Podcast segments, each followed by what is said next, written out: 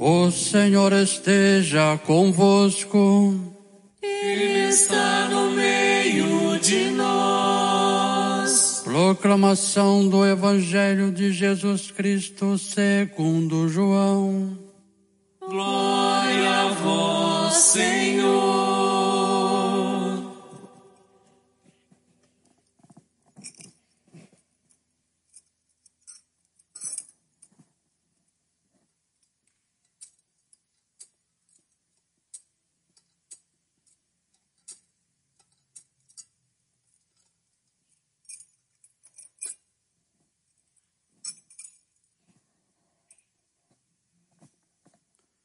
Naquele tempo, disse Jesus a seus discípulos: Tenho ainda muitas coisas a dizer-vos, mas não sois capazes de compreender agora.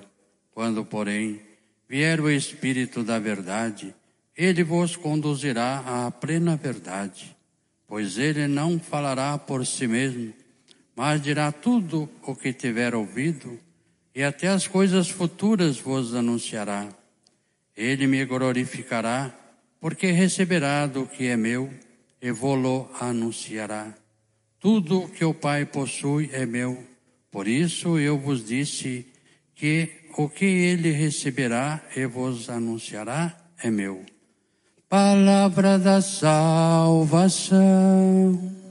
Glória a vós, Senhor. Queridas irmãs, queridos irmãos, presentes aqui em nossa igreja Matriz de Santana, nos acompanhando também pelas mídias sociais, hoje queremos dar um mergulho no mistério de Deus. E é claro que esse mistério é vasto, é grande. Nós não somos capazes de compreendê-los, senão nós seríamos maiores que Deus.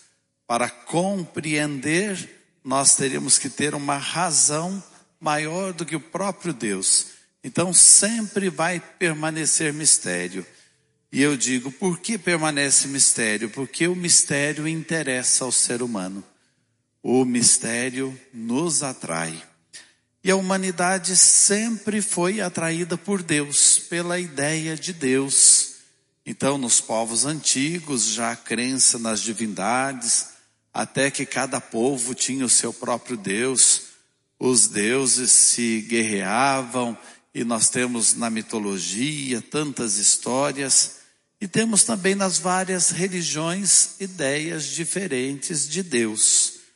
Por exemplo, o muçulmano, ele acredita que Deus viva no seu mundo, Deus está vivendo lá no seu mundo e ele nos espera e nos espera para dar prêmios ou castigos, conforme foi a nossa vida aqui.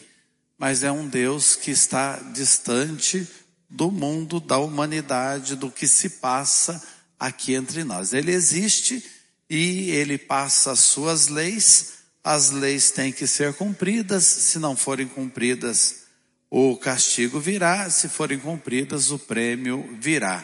Mas Deus está lá e lá espera a humanidade. Essa é a ideia dos muçulmanos. Os judeus já pensam de um modo diferente. Nós temos um Deus presente no meio de nós. Um Deus que nos acompanha com o seu olhar amoroso, um Deus que nos acompanha no decorrer da nossa peregrinação por aqui. Então os judeus já trazem essa ideia de um Deus presente e de um Deus mais próximo. E nós cristãos, que ideia nós temos de Deus? Ou até pensando em cada um para você me dar a resposta nesse momento aqui na igreja ou em sua casa. Qual a imagem de Deus que você carrega? Muitos podem ainda carregar a ideia de um Deus castigador, de um Deus severo, de um Deus general, de um Deus exigente que o tempo todo está de olho em nós para ver se nós estamos agindo corretamente. Essa ideia não é uma ideia cristã, mas nós somos muitas vezes envolvidos por ideias alheias às ideias cristãs. Essa ideia não é cristã, mas muitos carregam essa ideia de um Deus distante. Ou muitos também têm a ideia de um Deus pronto-socorro, que está ali só para a hora que a gente precisa e a gente recorre a Ele nas necessidades ou um Deus comerciante com quem eu negocio, se o Senhor fizer isso, eu vou fazer aquilo. Essa ideia, todas essas ideias não são cristãs, não tem a ver com o modo como Jesus nos revelou quem é Deus. E como é que Jesus então nos revelou? Como é que nós carregamos essa ideia de Deus, o Deus dos cristãos? Em primeiro lugar, Deus é Pai e um pai amoroso, e um pai bondoso, e um pai que só sabe amar. Um pai que olha para nós com um olhar compassivo e nos entende. Um pai que nos quer no seu colo, um pai que é pai e mãe, porque ele tem atributos de mãe. Ele nos ama com carinho imenso e pleno de ternura. Mas Jesus revelou que esse pai é o pai dele, nosso pai. E ele e o pai são um. Então ele é o filho do pai, é Deus também, é nosso irmão. Por adoção, nós nos tornamos filhos desse mesmo pai. E em Jesus vai ficando claro para a humanidade: esse Deus é amor. Só pode ser amor. O material do qual Deus é feito, entre aspas, é o amor. A essência de Deus é o amor. E esse amor é tão forte que ele se personifica numa outra pessoa que é o Espírito Santo, que é o consolador, que é um advogado da humanidade, que é aquele que está junto de nós ao nosso lado para nos defender em nossas causas e faz com que um relacionamento, relacionamento mais íntimo nosso com Deus aconteça. E aí nós chegamos a esse mistério. Deus, uma comunidade de amor. O Deus uno e trino. O Pai, o Filho e o Espírito Santo. Uma comunhão entre diferentes. E por que Deus é amor? Porque o amor acontece a partir de dois. Deus em três pessoas, uma comunidade de amor. E como é que a gente vai entender ao menos um pouquinho essa comunidade de amor? A comunhão nas diferenças. Um santo não muito conhecido nosso, um santo russo, São Sérgio de Radonetsky, São Sérgio ele dizia assim: contemplando a Santíssima Trindade, nós seremos capazes de vencer a odiosa divisão presente no mundo. Como essa frase é atual, esse santo é do século XIV. Ele diz: contemplando o mistério da Santíssima Trindade, nós seremos capazes de vencer a odiosa divisão presente no mundo. E como trazer esta ideia de São Sérgio e esta imagem de Deus para mais perto de nós. Comunhão nas diferenças. Onde é que essa comunhão nas diferenças começa? Num casal. Você se casou, sua esposa é diferente de você, tem uma história diferente da sua, traz raízes diferentes da sua, mas é a mulher que você escolheu para viver com ela até o fim. Seu esposo, quanta diferença de você. Uma outra história, um outro jeito de expressar o humano, mas é tão diferente que você se apaixonou por ele. E você assumiu uma vida e um modo de olhar o destino e a história juntos, para a mesma direção vocês olharam e se encontraram pois vocês estão juntos porque vocês são imagem semelhança desse Deus unitrino, desta comunhão nas diferenças. No amor de vocês, Deus se manifesta. Quanto mais vocês amarem, mais vocês vão revelar Deus para o mundo. Quanto menos amarem, menos vocês vão revelar Deus para o mundo. Mas Deus acontece nesse amor, comunhão, unidade entre diferentes. E depois essa comunhão na diferença vai acontecer também na família. Você cria os filhos da mesma maneira, com a mesma educação, no mesmo lar e cada um é de um jeito. Deus não se repete, Deus é incrível, Ele não se repete. É incrível a gente pensar que não existe um ser humano igual ao outro. Não existe. Nem os gêmeos são iguais. Eles têm características diferentes. Eles têm impressão digital diferente. O ser humano é único. Cada pessoa é única, irrepetível. E Deus nos quer no seu amor. E Deus nos quer amando. Ele é o amante, ele é o amado, ele é o amor. O Pai, o Filho e o Espírito Santo. Que se reflete nas realidades da nossa vida. E essa comunhão que acontece no casal, entre diferentes, na família, entre diversos, é a comunhão que deve ser vista também na igreja. Nós somos tão diferentes e nos encontramos sob a mesma fé, na mesma casa. Uma casa que se torna a família das famílias. E essa casa deve pregar esta comunhão, esta comunhão de amor. Isso é maravilhoso. O homem e a mulher criados à imagem e semelhança de Deus são imagens e semelhanças do amor e em todas as suas circunstâncias de vida, casal, família e comunidade, devem expressar, devem ser um ícone da Santíssima Trindade para o mundo. Nós poderíamos, parafraseando São Sérgio, dizer que o mundo contemplando a igreja deveria aprender a vencer a odiosa divisão presente no mundo. Mas a gente sabe que nós temos muito para caminhar para a gente revelar esse Deus para o mundo. Nós precisamos de maior comunhão também entre nós, para que essa revelação seja clara para o mundo, um Deus que é amor. Agora, olhando o Evangelho, e o Evangelho de São João não é nada fácil da gente entender, nós estamos aí na quinta vez que Jesus fala que Ele e o Pai nos enviarão o Espírito Santo. E estamos no contexto da última ceia. E Jesus diz assim: Eu tenho muitas coisas a dizer a vocês, mas eu não vou poder dizê-las porque elas são pesadas. E vocês não compreenderiam agora. E tem traduções que trazem exatamente essa frase dessa maneira. Eu não vou dizer agora porque seria um peso grande para vocês.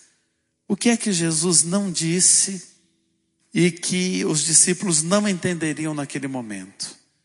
Que o amor do Pai chegou a tal ponto que ele deu o filho para nos salvar e esse filho ia passar pelo mistério da cruz, morrer entre criminosos e não desistir até o último momento de dizer: Eu perdoo vocês e eu amo vocês. De um Deus que é amor não poderia vir outra coisa senão isso.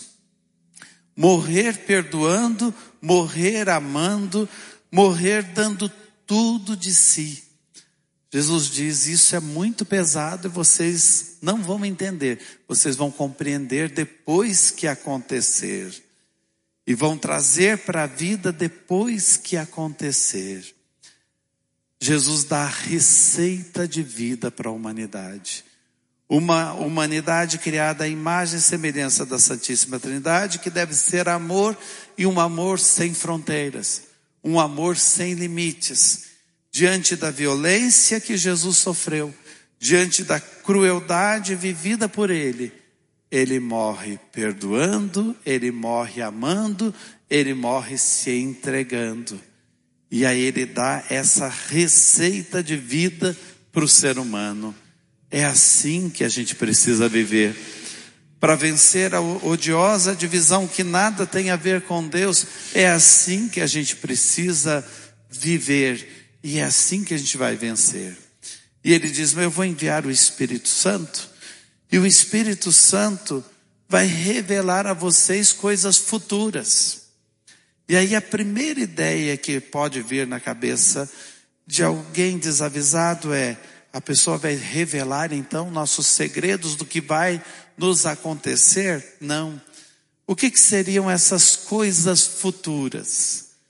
Quando a gente se aproxima de Jesus, quando a gente mergulha na mensagem que o Pai nos deu através de Jesus, e isso acontece na ação do Espírito Santo em nós, nós vamos como que colocando uma peneira na nossa vida.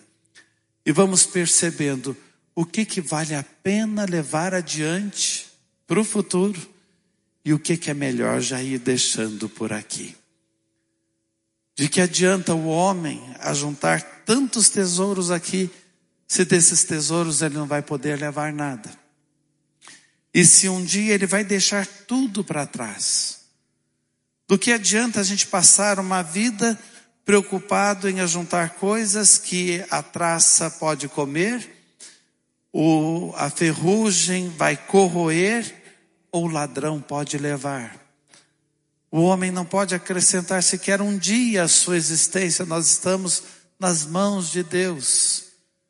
A nossa vida é tão frágil por aqui, então vem a peneira, as coisas futuras. O que é que vale a pena? E o que é que eu vou levar? O que é que vai persistir na minha vida? O que é que vai continuar existindo comigo?